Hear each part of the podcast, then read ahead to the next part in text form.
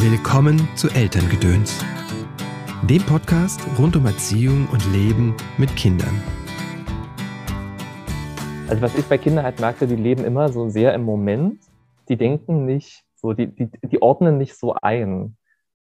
Die, die nehmen die einzelne Erfahrung jetzt nicht so raus und vergleichen das gleich mal mit irgendwas anderem, sondern das ist immer ganz roh, der Moment finde ich aber auch eine tolle Qualität, die man auch als Erwachsener sich von Kindern abgucken kann. Eigentlich wollte ich mit Matthias von Bornstedt ja über sein neues Buch sprechen. Mein Körper ist ein Superheld, wie unser Immunsystem Krankheiten abwehrt. Das ist ein Kinderbuch und ein Kindersachbuch. Und ich finde es super spannend, gerade in der jetzigen Zeit mit Kindern über Krankheiten zu reden und einen positiven Blick auf unseren Körper und seine Kräfte zu entwickeln. Ja, aber dann haben wir am Ende doch drüber gesprochen, was wir von Kindern lernen, ähm, vielleicht über Achtsamkeit und vor allem wie Matthias Weg zu seinem, ja, zu seinem Autorsein war, wie er seinen Traum jetzt lebt als Kinderbuchautor. Aber erstmal schön, dass du eingeschaltet hast. Mein Name ist Christopher End. Ich unterstütze Eltern darin, die Verbindung zu ihrem Kind zu stärken und die Verbindung zu sich selbst, denn das ist häufig die Grundlage, die Voraussetzung, ja, der Beginn von Veränderung in Familie. Ich begleite dich in deinem Elternsein, in Einzelsitzungen, ob das jetzt Coaching ist oder Therapie, in Online-Kursen und in Büchern. Okay, es ist erst ein Buch erschienen von mir. Das habe ich gemeinsam mit Anando Würzburger geschrieben. Der kleine Samurai findet seine Mitte. Das ist eine Einladung und eine Anleitung zum gemeinsamen Meditieren mit Kindern. Ja, und ich bringe dir jede Woche hier im Podcast etwas Input. Entweder kurz einen Tipp von mir oder ein ausführliches Interview mit einem Gast. Und heute ist Matthias von Bornstedt zu Gast im Podcast. Matthias ist Arzt und Kinderbuchautor. Matthias erzählt in dieser Folge unter anderem, wie die Liebe zu einer kleinen Hexe ihn zu seinem Beruf gebracht hat. Ja, seinem Beruf als Kinderbuchautor und ich finde, das hat was Magisches, denn heute schreibt er selbst Folgen für Bibi und Tina oder Bibi und Blocksberg. Diese Folge mag dir vielleicht jetzt nicht das Handwerkszeug geben, wie du ein Kind im Wutanfall begleitest, wie du ja den Streit zwischen Geschwistern schlichtest oder deinem Kind bei den Hausaufgaben und durch die Noten Berge hilfst. Nein, aber es mag dir den Hinweis geben, was wichtig ist, damit Kinder ihren Weg gehen und schließlich ihren Traumberuf verwirklichen können. Hallo Matthias, herzlich willkommen im Podcast. Hallo Christopher. Schön, dass du da bist. Danke für die Einladung. Ja, ähm, du hast ein sehr passendes Buch geschrieben, so der zu dem Thema unserer Zeit. Ne? Ja. Dein Körper ist ein ein äh, Superheld und es geht um das Immunsystem und vor allem um Viren und wie wir damit umgehen können und wie wir das Kindern erklären können. Ja, genau. Also das Thema kam eigentlich äh, vor einem Jahr auch auf, weil es eben gerade gepasst hat. Also ich wollte immer schon mal, ähm, da ich ja Arzt und Kinderbuchautor bin, mhm. ein Buch zum Thema Körper schreiben. Also ich habe bei Carsen auch schon mhm. ein klassisches Sachbuch zum Körper geschrieben, mhm. aber wollte das immer noch mal ein bisschen äh, unterhaltsamer aufbereiten, also ein bisschen mehr in Richtung eine Geschichte zu erzählen. Ich fand mhm. das immer sehr schön früher mit dieser, ich weiß nicht, ob du das kennst, diese Zeichentrickserie, es war einmal das Leben. Mm, wow, die ist so großartig, oder? Ja, also da war ich als Kind auch ein Riesenfan. Ich habe da nicht mhm. immer alles verstanden, mhm. aber ich wollte doch mittendrin sein irgendwie. Wenn die da so rumgesprungen sind, äh, diese ganzen Blutkörperchen und Viren. Und ich wollte es mal ein bisschen in diese Richtung irgendwie machen. Ah, ja, und stimmt, eigentlich ja. wollte ich auch gar nicht unbedingt was zum äh, Immunsystem als erstes machen, mhm. sondern äh, erst wollte ich, glaube ich, so zur Ekelfunktion des Körpers mhm. was machen, weil Kinder das ja auch oft ganz witzig finden. Mhm. Aber als dann Corona losbrach letztes Jahr, da kam dann ähm, der Arena Verlag, für den ich ja auch schon ein paar Sachbücher gemacht mhm. habe, an mich ran und meinte, wir haben da mal eine Idee, Corona. Mhm. Und ja, aber das fand ich auch in dem Moment ganz spannend, mhm. ähm, weil äh, eine Klassenkameradin von mir hatte kurz vorher ein Interview mit mir gemacht für die Zeitung in meiner Heimatstadt mhm. und hatte mir auch bei der Vorbereitung auf das Interview erzählt, dass ihre Tochter immer, wenn Corona am Radio erwähnt wird, in Tränen ausbricht. Ah, okay. Ja, genau. Und das, also ich weiß ja nicht, wie es dir ging in der mhm. Zeit. Also das war ja, glaube ich, nicht nur für Kinder einfach total traumatisierend. Mhm. Also als das losbrach auf einmal und die ganze Welt so ein bisschen zusammengekracht ist. Ähm, ich meine, das fand ich als Erwachsener schon mhm. schwierig und für Kinder, glaube ich, noch noch mehr. Und da war so mein Impuls, ähm, äh, das den Kindern zu erklären, aber auf eine mutmachende Weise. Mhm. Also das war von Anfang an der Gedanke, dass wir jetzt nicht erzählen wollen, oh Gott und Horror und Monster, Schreck und so. Mhm. Ähm, also schon sagen, dass es was Schlimmes ist, aber irgendwie den Kindern auch eine, ein Angebot zu machen, wie sie damit umgehen können, mhm. einfach. Ja. Ohne halt immer in Tränen auszubrechen. Ja. Hat das die, die Tochter Vielleicht auch für einen selbst ein bisschen, ne? Ja. Die, die, die Tochter von deiner Schulkameradin äh, gelesen oder eine Rückmeldung gegeben? Das weiß ich ehrlicherweise gar nicht. Ähm, da müsste ich sie mal fragen. Ich, das Buch ist ja jetzt erst mm, äh, vor etwa einem Monat erschienen. Mhm. Und ich weiß, dass meine Mutter, äh, die hat eine Apotheke in meiner Heimatstadt und mhm die verteilt das da sehr gerne. Also könnte es schon sein, dass das inzwischen da angekommen ist bei der Tochter.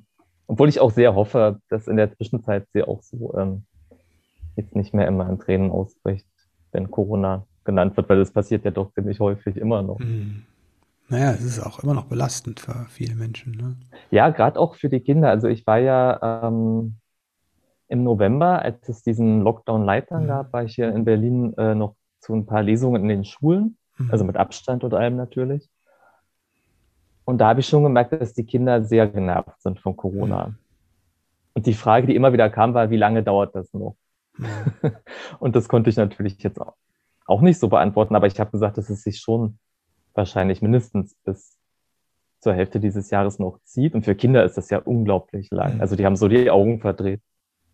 Ja. Und ja, gerade ich meine, das ist immer so eine Phrase, dass man jetzt sagt, die Kinder trifft es am härtesten. Aber ähm, wenn ich mir so vorstelle, dass ich in der Zeit jetzt Kind wäre, mhm. wo man ja auch einfach diesen Horizont nicht hat. Ne? Wir, wir können jetzt sagen, okay, ähm, es gab so und so viele Sommer und das ist jetzt mal eine Ausnahme und dann geht mhm. es wieder so und so weiter. Aber für so ein Kind ist das ja uferlos. Ja. Ja. Also, dafür finde ich es dann erstaunlich, wie gut sie dann doch wieder damit umgehen. Ja. Das ist halt die Anpassungsfähigkeit auf der anderen Seite. Ne? Auf der einen Seite ist es, es fehlt denen diese Möglichkeit herauszutreten und das zu betrachten. Und das mhm. ist natürlich auch ein Verhältnis. Ne? Wenn ich jetzt sechs Jahre alt bin und habe jetzt vielleicht drei, vier Jahre äh, konkrete Erinnerungen, ne? dann ist ein Jahr ein Viertel oder ein Drittel meines Sehr Lebens. Mhm. Ja. Und wenn ja. wir uns vorstellen, wir müssen ein Drittel unseres Lebens jetzt in Quarantäne verbringen, wenn jetzt jemand sagen wow. würde, okay, ja, noch sieben mhm. Jahre, noch 20 Jahre, ne, musst du jetzt in Quarantäne sein, dann würden wir auch in ein tiefes Loch fallen wahrscheinlich. Mhm. Ja, aber dazu kommt noch, dass, ich meine, als Kind ist man jetzt ja vielleicht auch ein bisschen noch mehr gewohnt, dass man äh, so die Rahmenbedingungen des Lebens eh nicht so im Griff hat weiß nicht, ob das ein bisschen hilft dabei, sozusagen das mehr so hinzunehmen. Weißt du, so als Erwachsener yeah. denkt man, ich bin hier der selbstbestimmte Typ und so. Das hast du als Kind ja sowieso nicht so. ähm, kommt das, das drauf an. Das eine kommt Lernerfahrung. An. Also genau, auf jeden Fall ist es eine enorme Anpassungsfähigkeit, die Kinder auszeichnet. Das ist dann, die können mit sehr vielen Dingen einfach umgehen und ja wenn die das erste Mal eingeschult werden, die wissen ja gar nicht, wie Einschulung ist. Und wenn das Einschulung mit Maske plötzlich ist, ist es für die einfach äh, die Erfahrung, die sie machen. Und sie haben mhm. die andere Erfahrung. Ne, so. Ja. Ähm, ja, ich glaube halt auch, dass, dass Kinder da sehr plastisch sind. Also ihr Gehirn oder ja, wie man auch immer das jetzt nennen will. Also ähm, ich bin auch vorsichtig damit zu sagen, wer jetzt schwerer davon getroffen ist. Das ist einfach, wie wir nee, das also messen. Das, ne? also, ja, genau. Ich finde jetzt auch diesen Superlativ, den meinte ich jetzt gar nicht so, ja, ja. dass ich das jetzt so sehe. Nee, nee. Ähm, ich denke auch, dass die gerade die Alten in den Pflegeheimen auch ja. sehr, sehr hart getroffen sind. Und ich finde, man kann immer nur auf den einzelnen Menschen gucken und sagen, wie geht es dir gerade? Ne? Ja. Aber was ich halt wichtig fand in dem Rahmen oder in dem Zusammenhang ist einfach, ähm, deswegen habe ich auch hier ein bisschen auf das Immunsystem fokussiert, mhm. weil ich mir auch dachte, die ganzen Hygieneregeln und so, also die stehen in dem Buch auch nochmal drin. Ja. Aber ähm, die werden, die bekommen die Kinder ja auch sowieso von allen Seiten mit. Na, die kennen sie jetzt. Also die kennen sie jetzt. Ja, kennt ja. die wirklich jedes Kind. Ne? Das genau, das musste man ja damals auch sagen. Also für ein Kinderbuch war das ja echt Turbo-Tempo.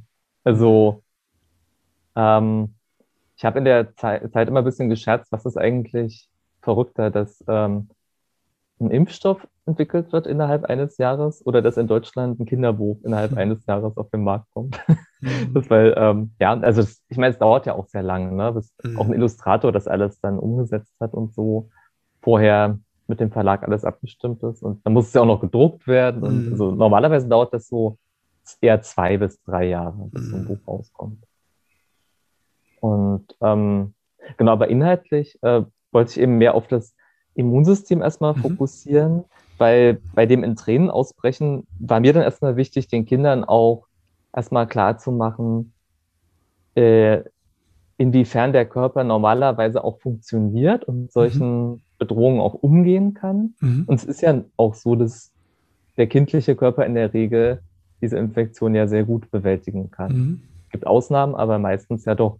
Mhm. Und ich finde diese Angst ähm, weil ich erinnere mich als Kind, äh, wenn, wenn so von Krankheiten und so weiter die Rede war, das war oft so diffus und hat mich auch immer sehr geängstigt. Also mhm. wenn, also dann fragt man sich schon, kann ich das jetzt, kann mich das auch erwischen, kann mich das ja. auch umbringen letztlich? Ah, doch, doch mhm. solche Gedanken hatte, hatte ich schon als Kind. Und, ähm, ja, krass, ja. Ja, ist doch normal, oder? Also mhm. hast du nicht, nicht sowas gefragt, wenn irgendwelche von Krankheiten oder so die Rede war? Ich kann mich nicht erinnern, dass es so viel Krankheit ähm, gab. Also man hat ja auch ältere Verwandte oder ich weiß, dass damals war zum Beispiel mal in der Zeitung ein Aufruf zur äh, Blutspende für mhm. Leukämie. Ähm, beziehungsweise also diese, diese Bestimmung, um herauszufinden, ob man jetzt geeignet ist als Spender, sollte man dann teilnehmen. Ähm, und da habe ich mich schon auch gefragt, inwieweit einen das selber betreffen mhm. könnte. Wie alt warst du da? Neun oder zehn oder so. Da mhm. gab es halt ein prominentes leukämiekrankes Kind in mhm. Sachsen-Anhalt, das äh, ja, für das eben dann ein Spender gesucht wurde über, mhm. über die Zeitung. Und ja, ich meine, als Kind macht man, also nimmt man auch ganz viel so über Bilder wahr. Ne? Also mhm. so Worte sind ja das eine, aber ich weiß noch, das Kind mit, dieser, äh, mit diesem Eierkopf, also dieser mhm. Glatze sozusagen, das, das ist so ein Bild, das hat sich natürlich eingebrannt. Mhm. Ähm, und wenn du sowas als Kind liest, dann fragst du dich natürlich, ähm, bin ich jetzt der Nächste? Mhm. Und, und ich finde halt insgesamt, mit all solchen Sachen umzugehen, da hilft eben erstmal eine Ahnung davon zu haben, wie es im gesunden Zustand funktioniert. Ja. Also erstmal überhaupt eine Vorstellung zu haben, wovon reden wir hier? Was, was geht da eigentlich im Körper vor sich? Und welche Ressourcen hat der Körper auch, um das zu bewältigen? Mhm. Das finde ich erstmal als Grundlage sehr wichtig, um dann darüber zu sprechen, was eben auch schiefgehen kann. Mhm. Aber dass der Körper jetzt nicht einfach nur so ein Scheunentor ist, wo alles reinrennen kann, also. Ja. Ja. Ah, okay. Mhm. Du setzt quasi ein, ein anderes Bild dem Genau, also einfach ein bisschen Mut machen und ähm, ja, also dass nicht jetzt bei dem einzelnen Kind der Eindruck entsteht, das ist jetzt etwas, was mich und meine Verwandten bestimmt alle hm. hinwegrafft. Ja. Und das finde ich ähm, ganz wichtig. Es ist natürlich jetzt so, dass inzwischen nach einem Jahr äh, das dann auch angekommen ist, glaube ich, bei den meisten dass das Leben auf irgendeine Weise für die meisten weitergeht. Ähm, aber ich finde es auch unabhängig davon einfach wichtig, dass Kinder halt äh, so ein paar grundsätzliche Funktionsweisen ihres mhm. Körpers kennen. Ja. Also ich habe den Eindruck, die, die wissen alles über die Planeten und kennen alle Sauriernamen, aber haben halt keine Ahnung. Ähm, was Spricht der Arzt aus dir. ja. Wie bist du eigentlich dazu gekommen? Die Kombination Kinderbuchautor und Arzt. Also deine, um, ähm. deine, Mutter war Apothekerin oder ist Apothekerin? Das ist, ist schon mal. Mhm. Es gibt schon mal in der Familie etwas mit Gesundheit. Ja, also ich habe halt immer schon gerne geschrieben. Also mhm. schon in der Grundschule habe ich angefangen, äh, so kleine Bücher vollzuschreiben mhm. und hatte dann auch eine sehr unterstützende Klassenlehrerin, die mich ah. dann halt auch immer zu besonderen Anlässen vorlesen lassen. Mhm. Dann habe ich auch mal Puppentheater äh, aufgebaut und so. Und also ich durfte, hatte da eine Bühne einfach in der Klasse. Mhm. Und auch danach war ich dann oft so in so Schreibcamps und das, also das war einfach immer da, dieses Schreiben. Wer hat und das gefördert bei euch zu Hause? Elternmäßig meinst du? Mhm. Schreibcamps, die kommen ja nicht von sich zu einem Kind. Nee, ähm, meine Eltern haben das einfach äh, mich machen lassen. Okay. Also, ähm, die haben mich dann auch dahin gefahren, also wenn das jetzt mhm. anstand. Aber es war jetzt, also bei keinem von ihnen war jetzt so eine Ader von vornherein da. Mhm. Ähm, aber es ist ja ein schönes Hobby mhm. für, für ein Kind, denke ich mir aus Elternsicht so. Ähm, nee, aber es gab da, also in der Stadt, also Wernigerode, wo ich herkomme, das, ähm, da gab es doch immer eine ziemlich starke Förderung für verschiedene kulturelle Sachen. Also gibt es viele mhm. Chöre und auch Schreibwerkstätten in den Schulen also es engagierte Deutschlehrerinnen dann einfach mhm. ähm, ja, das da organisiert haben vor Ort und die waren dann natürlich angebunden oder hatten dann so einen Draht zu größeren Schreibwerkstätten mhm. auf Landesebene oder guck mal, da ist ein Wettbewerb und so. Also das hat man sich jetzt nicht selber rausgesucht, mhm. ja, sondern genau. Das war die Schule und die Lehrerin. Ja, aber auch, ich weiß nicht, ob du Friedrich-Bödecker-Kreis, ob du das kennst. Das ist so ein ähm, die unterstützen halt schreibende Kinder in mhm. allen möglichen Bundesländern und in Sachsen-Anhalt war das halt auch sehr stark. Mhm. Da fanden einmal im Jahr in so einem ehemaligen Pionierlager fanden dann äh, da Schreibwerkstätten statt. Und ja, das, also das hat sich ganz natürlich so ergeben. Also da mhm. musste man jetzt sich nicht, aber es war halt immer so als Hobby gedacht. Ne? Also mhm. ähm, das war auch bei meinen Eltern und bei mir selber auch der Gedanke, dass man davon ja wahrscheinlich nicht leben kann. mhm. Und dann fand ich in der Schule Bio immer interessant. Ich glaube, es kam ja jetzt auch so ein bisschen raus, dass ich immer schon so ein kleiner Hypochonder war. Oder beziehungsweise mich einfach da doch einfach auch für interessiert habe. Mhm. Und dann ähm, dachte ich mir, mache ich jetzt erstmal das. Also studiere ich jetzt erstmal Medizin, weil das interessiert mich auf jeden mhm. Fall. Und mit dem Schreiben, das sehen wir dann nochmal. Mhm. Jo. Und dann habe ich einen Rappel gekriegt und vorher dann doch nochmal ein Praktikum äh, schreibtechnisch gemacht. Also bei, bei Kiddings, das ist äh, das Studio, das Bibi Blocksberg mhm. produziert. Und da hatte ich dann halt äh, genau einen Zugang, äh, da ein Praktikum zu machen und mh, mm, dachte mir, ich glaube, ich dachte mir auch so, also es waren immer so zwei Seelen in meiner Brust, weißt du, so, also ich, also so das, das, Hauptding, was so ganz mhm. tief drin lag, war immer das Schreiben. Mhm. Und die Medizin war einfach ein großes Interesse. Mhm. Und das hat sich dann eine ganze Weile einfach so ein bisschen parallel entwickelt, mhm. mal mit dem einen Schwerpunkt, mal mit dem anderen. Und irgendwann mit um die 30 dachte ich mir dann, jetzt musst du dich einfach mal entscheiden. Mhm. Und Wie hast du die Entscheidung getroffen? Ich bin jetzt erstmal beim Schreiben gelandet. Also was ist mhm. gelandet? Das klingt ja so zufällig. Ähm, ja, ich, also ich finde, wenn man halt so eine, so eine Leidenschaft hat, was äh, so wirklich so seit klein auf in einem mhm. drin ist und raus will, dann bedauert man es wahrscheinlich oder, oder dann, dann kitzelt es einen immer so, wenn mhm. man das einfach nicht macht. Mhm. Zumal man sich dann eben auch schon Wege sucht, wie es doch funktioniert, dass man mhm. davon sein Leben bestreitet. Und wenn das ein mhm. paar Jahre gut geht, dann gewinnt man auch das Vertrauen, dass das auch weiter klappen kann. Mhm.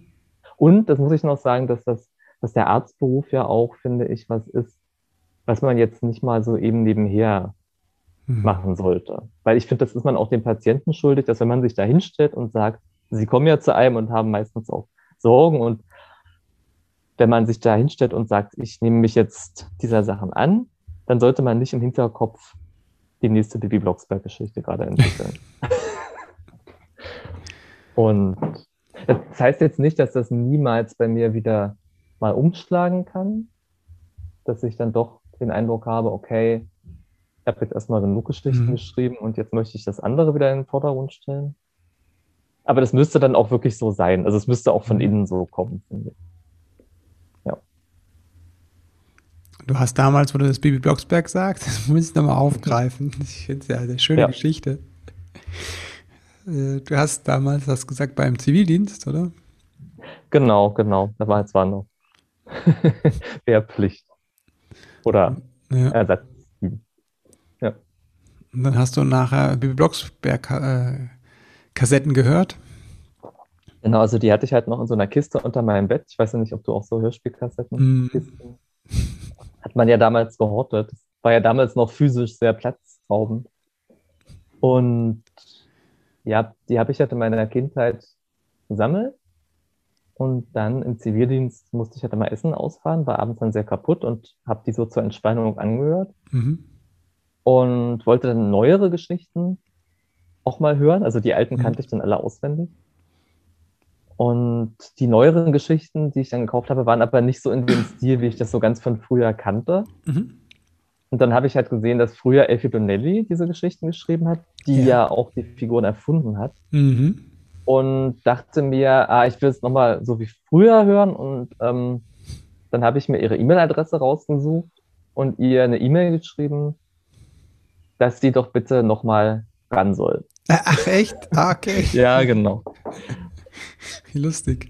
Und ähm, da kam dann auch postwendend eine ganz euphorische E-Mail zurück. Ich weiß noch, dass sie gerade, also sie war gerade in Indien im mhm. Internetcafé und meinte, ah, hier hat es 40 Grad und mhm. mein Gott. Und also ja, weil ich glaube, damals war das halt so, da war das mit dem Interaktiven übers Internet noch nicht so mhm. gängig und sie hat da ähm, sie war, glaube ich, ganz baff, dass ihr mal einer schreibt. Also wenn mhm. überhaupt Fanpost kam, kam die, glaube ich, eher zu Bibi. Ah, okay. Mhm. Nicht zu ihr. Und ähm, ich weiß aber, dass heutzutage viele ältere Fans ähm, auch Kontakt zu ihr dann mal aufnehmen ab und zu. Ah, okay. Und ähm, mhm. das ist, glaube ich, gar nicht so selten, dass Leute heutzutage diese alten Kassetten auch zum mhm. Einschlafen mhm. nehmen. Mhm. Ja. Ich kenne das nur von den drei Fragezeichen, aber ja. Genau, also das ist, glaube ich, du hast drei Fragezeichen gehört? Ja, ja, aber also ich kann das jetzt auch nicht mehr hören. Ne? Also, nee, dann probier doch mal. nee. Das ist jetzt, das, das, ist, das, das treibt wirklich zum Teil wunderliche Blüten, das mit dem Einschlafen. Ähm, das, es gibt ja auch so Fanforen hm. und da werden Folgen auch wirklich zum Teil danach bewertet, wie gut sie sich zum Einschlafen Schlafen ja. eignen. Gibt es auch Warnhinweise, diese Folge eignet sich nicht zum Einschlafen. Okay. Weil da irgendwie nach 20 Minuten nochmal ein Hund laut bellt oder so. ja. Naja, aber sie, also sie meinte halt, sie ist da jetzt bei Bibi erstmal raus. Mhm. Und dann habe ich als nächstes gleich meine Chance gewittert, ähm, ja, dann mache ich es jetzt. Okay. Das war aber nicht so, also es hört sich jetzt so an, als hätte ich das von Anfang an irgendwie mhm. ein bisschen heimlich geplant, aber das, das war wirklich ganz aufrichtig, der Brief, den ich damals an sie geschrieben hatte. Aber der Gedanke kam dann auch sehr schnell wiederum, weil mhm. ähm, ich ja nun mal gerne schreibe. Und dann, da war ich, also einfach überhaupt, dass sie mir antwortet, damit habe ich erstmal gar nicht so gerechnet. Mhm. Und Benjamin und Bibi, das war für mich halt irgendwie so, wie so ein anderer Planet oder mhm. so. Also so wie, so wie Disney oder so. Also so, mhm. als würde man mit, mit denen jetzt irgendwie Kontakt aufnehmen ja. oder so. Mhm. Und dass da wirklich eine Person aus Fleisch und Blut antwortet und bei 40 mhm. Grad irgendwo sitzt. Und das hat das so, so fassbar für mich gemacht, dass das jetzt eine Welt wäre, wo ich tatsächlich reingehen könnte. Mhm. Und dann hat sie mich dann, hat sie mir gesagt, ja, dann schreiben Sie doch mal ein bisschen was. Mhm. Und das habe ich dann auch gemacht. Und dann meinte sie, okay, sie findet es ja ganz lustig und sie wäre dann und dann in Berlin ähm, zu einem Meeting bei dem mhm. Studio und da könnte ich ja auch mit dazukommen. Oh, wow. Sie war dann nicht da, aber, aber äh, das Meeting fand trotzdem statt. Und ich war dann da auch ähm, und ähm, ja, also da war auch der, der Inhaber und, mhm. äh, und die, äh, die Geschäftsführerin und, und alle möglichen Leute waren da und ich kannte die ja aber alle nicht. Also mhm. heutzutage würde mir das wahrscheinlich noch viel mehr Respekt einflößen, ja. aber das waren ja für mich alles vollkommen unbekannte Leute. Mhm. Und also das, also dass der Inhaber des Ganzen hatte sich das auch wirklich, also Herr Blatz, der hatte sich das alles durchgelesen und hat mir da auch wirklich detailliertes Feedback gegeben. Also das fand ich schon, also gerade ja im Nachhinein finde ich das noch mhm. irrer, als ich es damals fand, glaube ich. Verstehst du, wie das, wie das funktioniert hat? Wie bitte? Verstehst ja, das kam du? natürlich, weil Elfi äh, mich da äh, äh, erwähnt hatte. also, ja, aber wieso hat sie dich klar. erwähnt? Ja, weil sie, glaube ich, diese Leidenschaft da äh, für diese Sache ganz, äh, ganz gut fand. Und mhm. glaube ich, diese Manuskripte auch ganz gut gefallen haben. Die waren halt ein bisschen ähm, Sie hat das, glaube ich, damals genannt Magic äh, Mushroom Humor. das war so, er hatte, Bibi hat dann riesige Frühlingsrollen gehext, die irgendwelche Ampeln blockiert haben oder so. Das war, war schon so ein bisschen aus der Ecke. Und ähm, das wurde mir dann auch gleich gesagt, dass das so nicht geht. Also, dass das jetzt nicht, äh, also, dass das einfach zu, zu crazy ist jetzt oder zu sehr aus der Ecke und, und dass es doch ein bisschen geradlinigere Geschichten sein müssen. Mhm. Und aber auch ganz nett, also mir wirklich alles erklärt, was, was, wie das so sein muss. Und ich weiß noch genau, dass ich dann da rausgegangen bin und die haben dann gesagt, also als Autor jetzt nicht, aber wenn sie unbedingt wollen, dann halt gerne mal ein Praktikum hier. Ah, okay, cool. Ja, und ich bin aber rausgegangen, habe mir gedacht, also denen zeige ich es jetzt. Weiß ich, hätte ich heute auch irgendwie nicht mehr so. Also ich, ja, man, man hat da irgendwie mit Anfang 20 noch so ein Selbstbewusstsein, wo ich auch nicht genau weiß, woher sich das immer. Ich glaube, das speist sich so aus dem, aus der Unerfahrenheit, oder? Also, ich glaube, je unerfahrener man ist, umso selbstbewusster tritt man auf. Ich muss jetzt gerade an den Präsidenten denken. Ja, ja, ne? Also, kann schon sein. Das würde jetzt für deine Argumentation sprechen. ja, aber ein bisschen länger als vier Jahre haben sie mich ja behalten. nee, ich meinte auch eher, nee. aber dann, was ich halt spüre, ist halt, du hattest halt, äh, es kam ja auch nicht aus Nichts, ne? Du hast ja jahrelang vorher wirklich mindestens zehn Jahre oder länger hast du geübt und hast ja Schreiben ja, geübt. Ja, ne? aber es ist natürlich trotzdem so, wenn ich mir jetzt diese Sachen nochmal durchlese, und dann habe ich es nochmal mir mhm. angeguckt, mhm. was ich damals eingereicht habe, verstehe ich auch, warum das nicht gepasst hat und bin eigentlich erstaunt, dass man mir aufgrund dieser Manuskripte überhaupt eine Tür aufgemacht hat. Mhm. Also, weil das hatte einfach gar keine, gar keine Erzählstruktur oder so. Um, ja. das war wirklich nach, also das war aber voller Begeisterung abends nach dem Zivildienst mhm. am PC noch, äh, also diesen, diese großen Dinger, die man damals so hatte. Mhm geschrieben. Jo. Naja. Aber es war eine gute Schule, also auch die Redaktion und so, ne? Weil ich meine, Kiddings ist ja sowas wie das deutsche Disney. Hm. Und ähm, die machen ja nicht nur Hörspiele, die machen ja auch Filme, die machen Comics. Es gibt auch ganz viele Merchandising-Produkte. Also Bibi ist ja auch auf allen möglichen Tassen und Bettwäschen und was weiß ich noch alles. Und in der Redaktion hat man dann halt wirklich mal die Entwicklung all dieser Produkte so ein bisschen kennengelernt. Und das war schon sehr bereichernd. Hört sich trotzdem nach einer magischen Geschichte an. Ja, doch.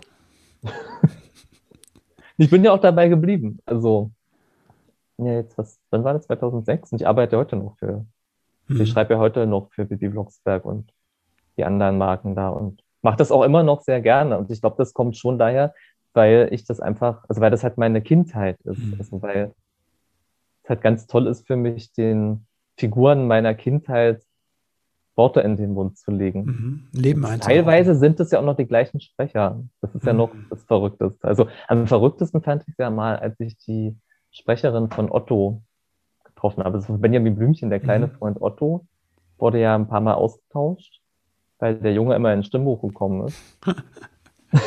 und irgendwann haben sie dann halt, ähm, ja, ich glaube, das kann man jetzt vor Erwachsenen mhm. so sagen. Ne? Allzu viele Kinder hören das jetzt wahrscheinlich nicht. Weiß nicht, ob man jetzt hier, ich will jetzt hier nicht die, die Magie irgendwie kaputt machen. aber ich glaube, das, das, ist auch allgemein bekannt. Also, dass das jetzt halt eine Sprecherin ist, die mhm. den Otto spricht. Und ähm, diese Stimme von Otto kannte ich, seit ich vier war. Wow. Und da habe ich immer gehört, vor allem wenn ich krank war, also wenn es mir richtig schlecht ging, mhm. bekam ich immer eine neue Kassette geschenkt. Okay. Und intimer geht es ja nicht. Auch eine also, ungünstige Verknüpfung. ja. Okay, ich brauche eine neue, mein Unbewusstes sagt, ich brauche eine neue Kassette.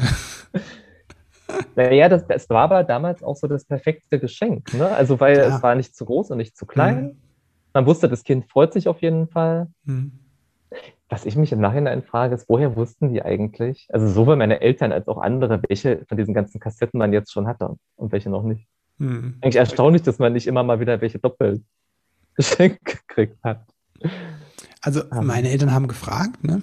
Oh, ja. Zum Beispiel. Meistens muss ich das selbst kaufen, die Kassetten. Aber wenn, haben sie, glaube ich, gefragt. Und äh, man kann ja auch in so eine Schachtel reingucken, ne? Die haben ja auch Nummern, dann sieht man.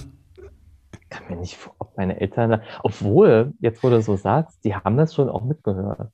Hm. Also Benjamin Blümchen fanden die damals richtig toll. Hm. Also das haben die ja auch für mich ausgesucht. Mhm. Also Bibi Blocksberg nicht mehr so, aber bei Benjamin hatten die, glaube ich, den Überblick. Mhm. Ja, naja, und diese Stimme von Otto war halt für mich ähm, so was, eine ganz tiefe Kindheitserinnerung. Mhm. Und dann der Person zu begegnen, die das jetzt macht. Mhm. Also das war für es war fast zu viel für mich irgendwie. Wow. Also, mhm. also beim, beim, beim ersten Mal, als ich im Studio mit war, habe ich mich nicht getraut, der dann hinterher Hallo zu sagen. Hm. Beim zweiten Mal dann aber schon, ja. Hm. Ich meine, überleg mal, das ist ja seit, die macht das jetzt bestimmt seit 86. Es berührt dich einfach sehr stark, ja. ne? Auf jeden Fall, ja, ja. Aber es ist halt, ich finde halt Kindheitserinnerungen sind halt so, ne? Also das ist halt das, ich meine, es ist doch schön, dass heutzutage, finde ich, dann auch Erwachsene äh, mit ihren Kindern dann halt das auch hören und die Kinder mhm. entdecken das neu und für die Erwachsenen ist das ein schönes Gefühl und ja. So mit Disney-Filmen wahrscheinlich genauso zum mhm. Teil. Ne? Oder was weiß ich, was man den Kindern so weitergibt. Es hört sich aber an, als hast du da diese Begeisterung, ne? Einfach ähm, den Kanal zu der Kindheit ähm, sehr weit offen einfach, ne? Ich kann dir ja. sagen, das ist nicht bei allen Menschen so. Ich habe hier auch Leute sitzen, die sagen, ich kann mich ja nichts erinnern an die Kindheit. Ne? So, und das ist eine Qualität auch, ähm, da wieder reinsteppen zu können ne? und zu sagen, okay, jetzt, sonst könntest du das, glaube ich, auch nicht schreiben. So, ne? Ja, also das ist ja auch eine Phrase, aber die trifft auch zu, dass ich sage, ähm, ich schreibe das schon auch hauptsächlich für das Kind in mir. Mhm. Und das Kind muss erstmal begeistert sein. Mhm. Und dann geht man natürlich nochmal drüber als Erwachsener und mhm. aus pädagogischer Sicht und so. Aber ähm, der Ursprungspunkt ist immer erstmal das Kind. Und wie hast du diese. Also ich lese ja auch selber noch Kinderbücher mhm. und gucke, ah, okay. was es so Neues gibt und so. Das wäre jetzt die Frage gewesen, wie hältst du diesen Kanal offen? Ne? Aber wahrscheinlich zum Beispiel durch die Kinderbücher lesen. Genau, aber ich mache, also jetzt mit Corona ist es jetzt nicht so viel, aber ähm, sonst habe ich schon auch jedes Jahr viele Lesungen gemacht. Die mhm. sind bei mir immer sehr interaktiv. Also ich sage immer, das ist immer wie so ein Kindergeburtstag irgendwie. Mhm. Und da merke ich ja total, was bei den Kindern funktioniert und was nicht. Ähm, und das, das kann man vorher gar nicht so, mhm. so sagen. Also ähm, aber da, da kriegt man halt diese Energie mit, dieses, dieses, also was ich bei Kindern halt merke, die leben immer so sehr im Moment. Mhm. Die denken nicht, was du vorhin mit Corona meintest, so, die, die, die ordnen nicht so ein. Mhm. Die, die nehmen die einzelne Erfahrung jetzt nicht so raus und vergleichen das gleich mal mit irgendwas anderem, mhm. sondern das ist immer ganz roh, der Moment. Mhm. Und das ist ja auch finde ich aber auch eine tolle Qualität, die man auch als Erwachsener sich von Kindern abgucken kann. Mhm. Nicht immer gleich an gestern und morgen und so einfach auch mal jetzt. Also das ist ja auch dieses Stichwort, ne, Achtsamkeit und so. Einfach mal überlegen, was ist denn jetzt gerade überhaupt? Ja, da, die Weisheitslehrer. Kinder selbst. genau, die Weisheitslehrer würden sagen, es gibt nur diesen einen Moment jetzt. Ne? Und ja. Also auch der große westliche Weisheitslehrer, oder zumindest der hier im Westen verehrt wird, ne, der hat ja auch gesagt, werdet wie die Kinder, ne? So, das ist ja, ja, ja, auf Nichts jeden anderes Fall, als ne? diese Qualität ne, zu be bewahren. Also klar, ich meine, ich würde jetzt sagen, es ist immer ein bisschen beides. Also mhm. ähm, was man als Erwachsener lernt und als Kind noch nicht weiß, was aber auch mhm. stimmt, ist, dass sich Phasen auch einfach abwechseln. Also wenn mhm. das eine ist, kommt auch immer dann danach das andere. Es bleibt nie so, wie es jetzt gerade ist. Ich glaube, das mhm. ist was, was man als Erwachsener einfach dann auch weiß und was einem auch hilft, über manches hinwegzukommen, mhm. was Kinder wiederum nicht haben, so als Ressource. Ne? Also für mhm. Kinder ist ja auch krank sein dann zum Beispiel oft ein halber Weltuntergang oder auch etwas später, wenn man dann jugendlich ist und zum ersten Mal äh, frisch verknallt ist oder mhm. so, dann denkt man ja auch, also das ist jetzt für immer. Also dieses Gefühl, also gerade wenn es Liebeskummer ist, mhm. hat man nicht diese Erfahrung, als, die man als Erwachsener hat, äh, dass sich manches auch wieder gibt. Mhm. Ja. Was war dein liebstes Kinderbuch? Äh, ich habe sehr gerne Astrid Lindgren gelesen. Mhm. Das Was? ging auch so weit, dass ich mich dann auch mhm. selber als Pippi Langstrumpf verkleidet habe. Das war auch eine dieser Sachen in der Schule. Mhm. Meine Oma hat dann, hat, hat mich da sehr viel ausgestattet. Also die war mhm. halt Schneiderin und hat dann auch eine Perücke äh, gemacht, mit so Drähten richtig, so eine mhm. Pippi Langstrumpf-Perücke und, und, mit roten Haaren irgendwie. Also so, was waren so Wollfäden oder irgendwie sowas. Und ähm, eigentlich auch komisch, ne? Also dass man, also damals, also, also als Mädchen aufzutreten vor der Klasse, das war irgendwie gar kein also heutzutage würde ich sagen, oh Gott, nicht, dass das Kind ausgelacht wird, aber das war gar nicht mhm. so ein Problem. Und damals, das fand ich auch das Starke an den Büchern von Astrid Lindgren, dass es immer um Kinder ging und das Geschlecht nicht so im Vordergrund stand. Mhm. Also auch, auch wenn Pippi jetzt ein Mädchen war, war das trotzdem ein Buch, das auch Jungs mhm. gern gelesen haben. Umgekehrt, Carson vom Dach mit seinem Propeller war auch für Mädchen einladend, denke ich mal. Wie da habe ich ja den Eindruck, dass sich das wieder ein bisschen auseinanderentwickelt hat. Mhm. Ne? Also, dass man, es gibt ja diese Überraschungseier nur für Mädchen und so. Also, das, da habe ich den Eindruck, das ist irgendwie eher ein bisschen in die falsche Richtung wieder. Wie schafft man das, was zu machen, was ähm, die Kinder anspricht, unabhängig vom Geschlecht?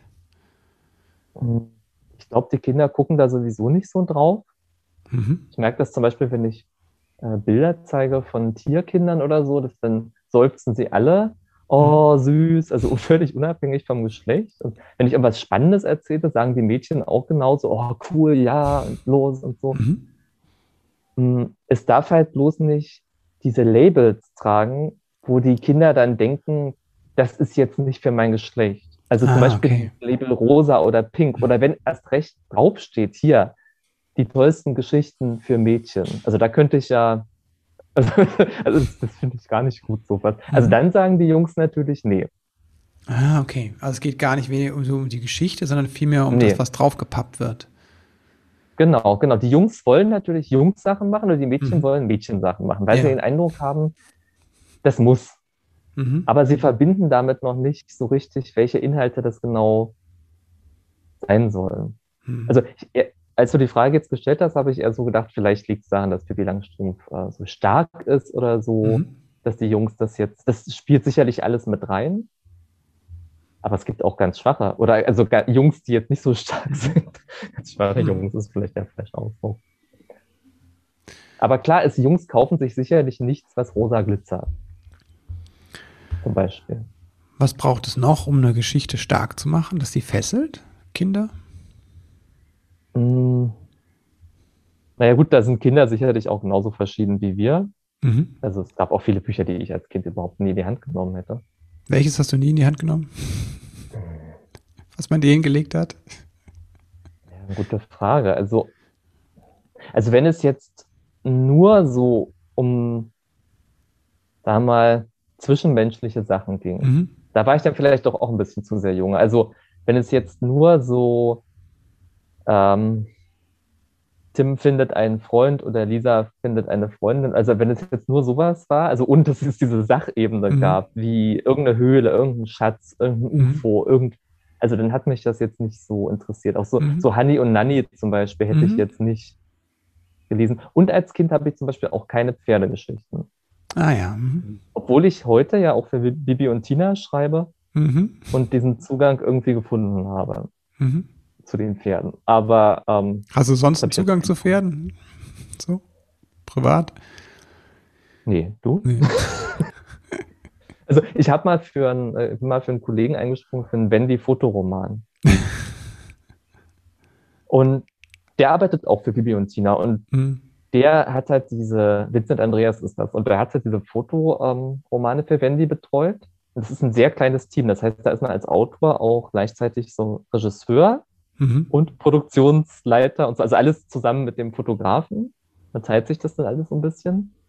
Aber im Grunde sind, sind das drei Leute: der Autor, der Fotograf und eine Visagistin. Mhm. Und dann viele Pferde und viele Kinder auf dem Bauern. Hm. Und das heißt, da muss man dann auch schon mal die Pferde halten, mhm. wenn die anderen gerade mit dem Shooting beschäftigt sind. Und diese Pferde, die haben ja ihren eigenen Willen. Also das mhm. sind große Tiere und ich bin immer ganz beeindruckt, dass Mädchen sich da so rantrauen. Mhm. Also dass kleine Mädchen sagen, ja, also das ist jetzt mein Freund. Also, mhm. also für mich wäre das nicht so klar. Mhm. Sehr Respekt da, da. Ja, oder? Also, ja. Aber ist vielleicht auch dieses Kindliche, diese Unbe Unbefangenheit, einfach mhm. zu sagen, ja, das Tier und ich, wir verstehen uns schon. Und, ja. Nee, aber sonst, also habe ich, also ich habe damals auch mehr, sagen wir, gelesen, also wie gesagt, Pferdegeschichten nicht, so reine Sozialgeschichten meistens auch nicht so. Aber sonst schon quer durch den Gemüsegarten. Und was mir halt damals wichtig war, es musste halt irgendwie spannend sein, also dieses Kribbeln einfach. Mhm. Also irgendwas, dass man irgendwo hinterhersteigen kann und dass die mhm. Kinder auch selbstständig das machen können. Das fand ich mhm. immer wichtig. Also dieses, diese Selbstwirksamkeit, diese, würde ich es jetzt mal so nachhinein mhm. nennen, ne? diesen Eindruck, ich gehe jetzt als Kind raus und mache das. Mhm. Und steige da jetzt in diese Höhle rein und bin mehr oder weniger auf mich gestellt. Ich verstehe, dass das vielen Eltern natürlich so eine Gänsehaut über den Rücken mhm. jagt Natürlich muss man da auch irgendwo Grenzen setzen und das Kind auch beschützen. Aber dieses Gefühl, mhm. ich kann das jetzt selber machen, ist, glaube ich, trotzdem ganz wichtig. Mhm. Ja. Ja, Matthias, danke dir. danke dir nicht nur für das Gespräch, sondern auch für die Arbeit, die du machst. Also ich glaube, gerade mit der Arbeit äh, an Bibi äh, Blocksberg und Bibi und Tina, den ganzen Serien, das ist einfach für viele Kinder, ich weiß auch für meine Tochter. ja, wichtig. wie alt ist sie? Die ist neun. Und okay. äh, die hat das lange Zeit äh, sehr intensiv gehört und auch gesehen, ja. die ganzen Dinge. Und ja. Ja. Und äh, genau. Also danke dir dafür, für deine Arbeit, auch, auch für das Buch. Nochmal, mein Körper ist ein Superheld, weil einfach das tatsächlich, wie du sagst, dann die Geschichte ist, die sehr positiv ist, wo das Kind ja auch dann diese Möglichkeit hat, umzugehen und dann auch die Oma zu schützen ne? und das einfach sehr positiv dargestellt wird. Es gibt eine Herausforderung, aber es ist für die kind, das Kind mit der Familie ähm, zu, zu bewältigen und es gibt ein Verständnis darüber, was eigentlich passiert im Körper. So. Und genau, das, äh, das, das vielleicht nochmal, das, das fällt mir auch noch ein, was, äh, was mir dabei auch wichtig ist, wo du gerade sagst, dass die Oma nochmal gerettet wird. Mhm. Ja, das ist ja am Ende wirklich auch so, dass man eben die Oma rettet, indem man sie nicht besucht. Mhm. Ähm, jedenfalls nicht in dem Moment, und ja. Silvian da nicht hinschleppt. Mhm. Und das finde ich zum Beispiel auch in der Kommunikation jetzt, wo wir halt auch darüber sprechen, dass alte Menschen eben auch sterben können an diesem mhm. Virus und ja auch wirklich äh, auch viele schon leider gestorben sind. Mhm. Ähm, das ist schlimm und das muss auch immer, finde ich, eine Mahnung sein, jetzt ähm, sich auch weiter an die Regeln zu halten, weiter vorsichtig zu sein.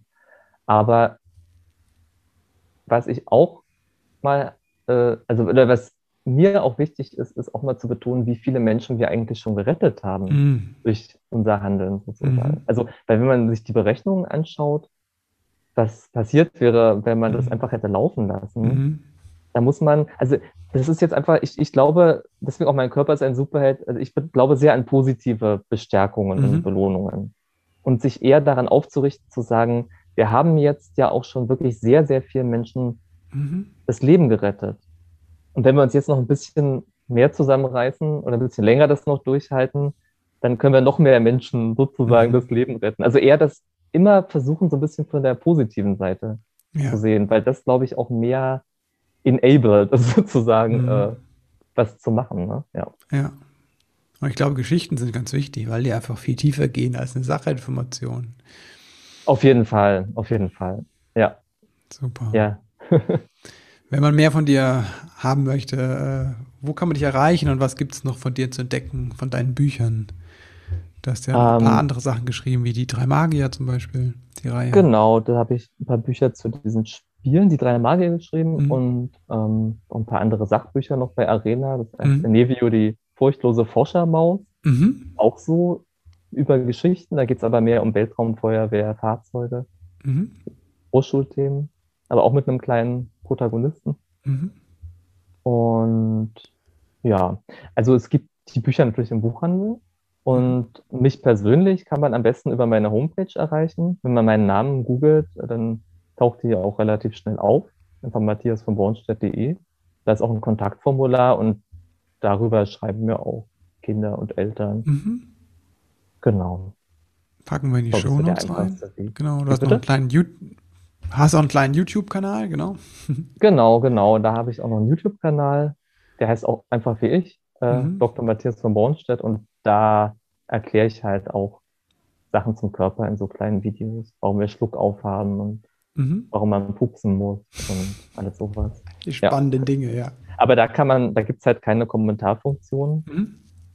Ich glaube, dass das irgendwann einfach, irgendwann musste man äh, anklicken, ob diese äh, Videos speziell für Kinder sind. Richtig. Und ich glaube, dass damit die Kommentarfunktion genau. verschwindet. Mhm.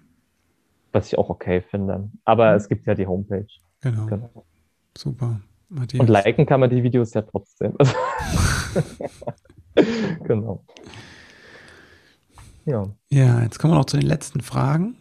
Mhm die alle meine Gäste beantworten dürfen. Okay. Wenn du an deine eigene Kindheit denkst, was hat vielleicht gefehlt, was du dir selbst beibringen durftest? Nochmal, das habe ich jetzt nicht ganz verstanden. Was Wenn hat mir gefehlt, was ich mir selbst beibringen durfte? Richtig. Was wurde mir nicht beigebracht? Was musste ich mir selber beibringen? Mhm, zum Beispiel, wo vielleicht was Geschichten, fehlt. Äh, Geschichten schreiben. Geschichten schreiben.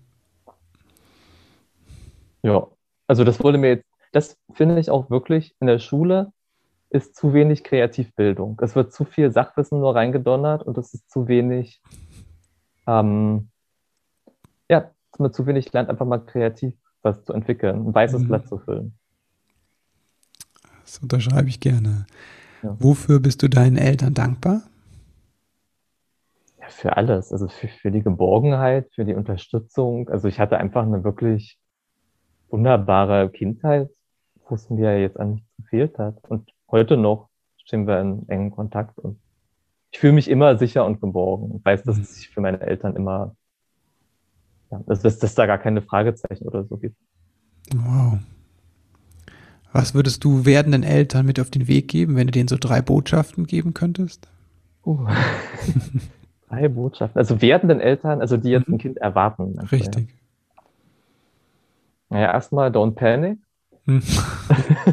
Hm. ähm, gerade, ich mache auch gerade, das ist, das ist lustigerweise, ich schreibe gerade was zu dem Thema, mhm. äh, Eltern werden, Kinder entstehen und ähm, habe ja da auch ein bisschen reingeschnuppert während des Studiums in das Fach.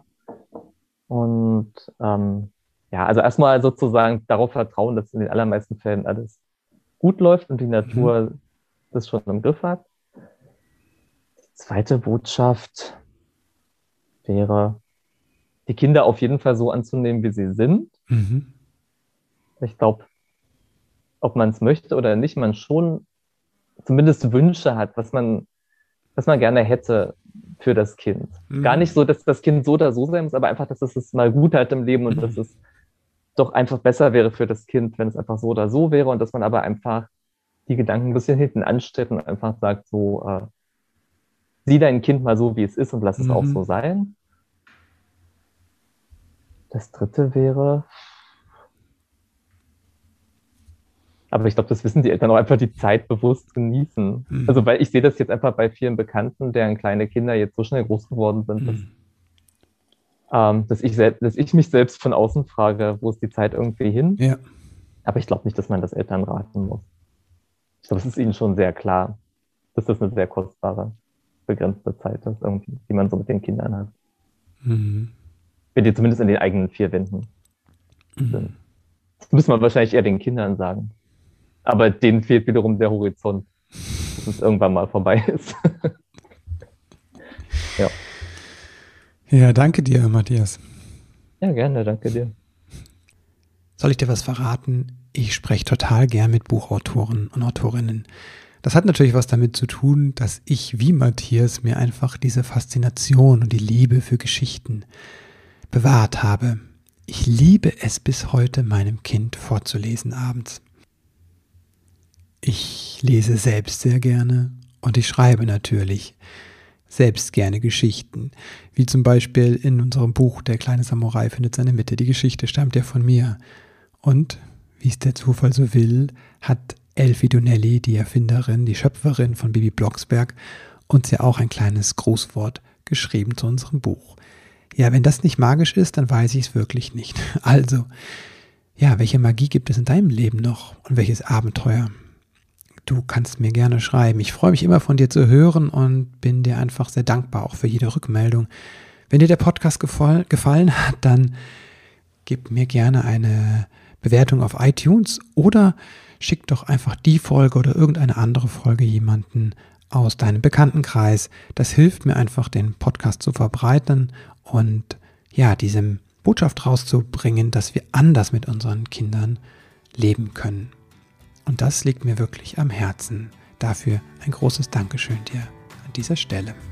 Mein größtes Dankeschön ist allerdings, dass du hier überhaupt einschaltest, weil es mir zeigt, dass du im Leben mit deinem Kind etwas verändern möchtest, dass dir das Wohl deines Kindes am Herzen liegt. Danke dir dafür.